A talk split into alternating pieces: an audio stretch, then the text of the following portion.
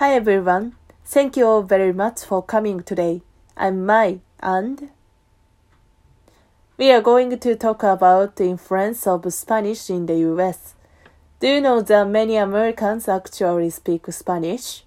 About 53 million Americans speak Spanish. In Spain, 47 million people speak Spanish, so the United States actually has more Spanish speakers than Spain. I was very surprised when I knew this number. If you want to know more information about this, please visit the website called Tellanguage. And I got even more amazing information. My cousin lives in Seattle. According to my cousin, some people living in the southern part of the United States can only speak Spanish.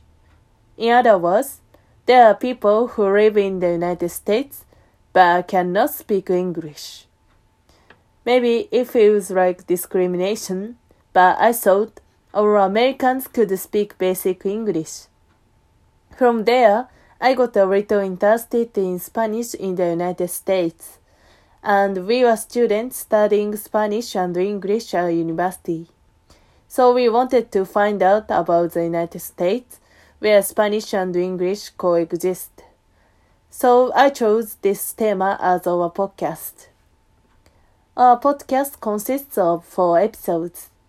First, I will talk about why Spanish came to be spoken in the United States.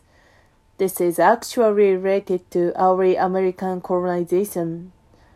Second, Momose introduced you to the cities of the United States where Spanish is actually pervasive. Let's see with us how Spanish is used in the city. Third, I talk about famous Spanish songs and movies in the United States.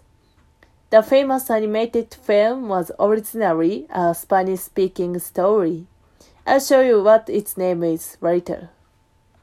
And finally, Momose explains the linguistic similarities between Spanish and English. Actually, there are many similarities between Spanish and English. So if you listen this, you may be able to understand Spanish a little. Okay, time is precious, so let's get started.